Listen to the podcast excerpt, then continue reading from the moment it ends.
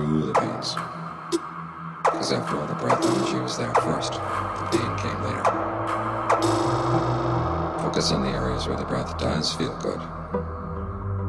And here, of course, we're thinking of the breath not just as air coming in and out of the lungs, but the flow of energy throughout the body.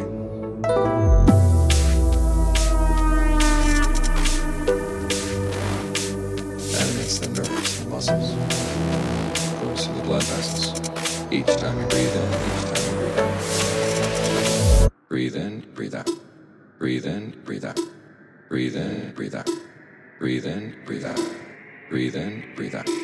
Breathe in, breathe out. Breathe in, breathe out. This is where you want to be. Breathe in,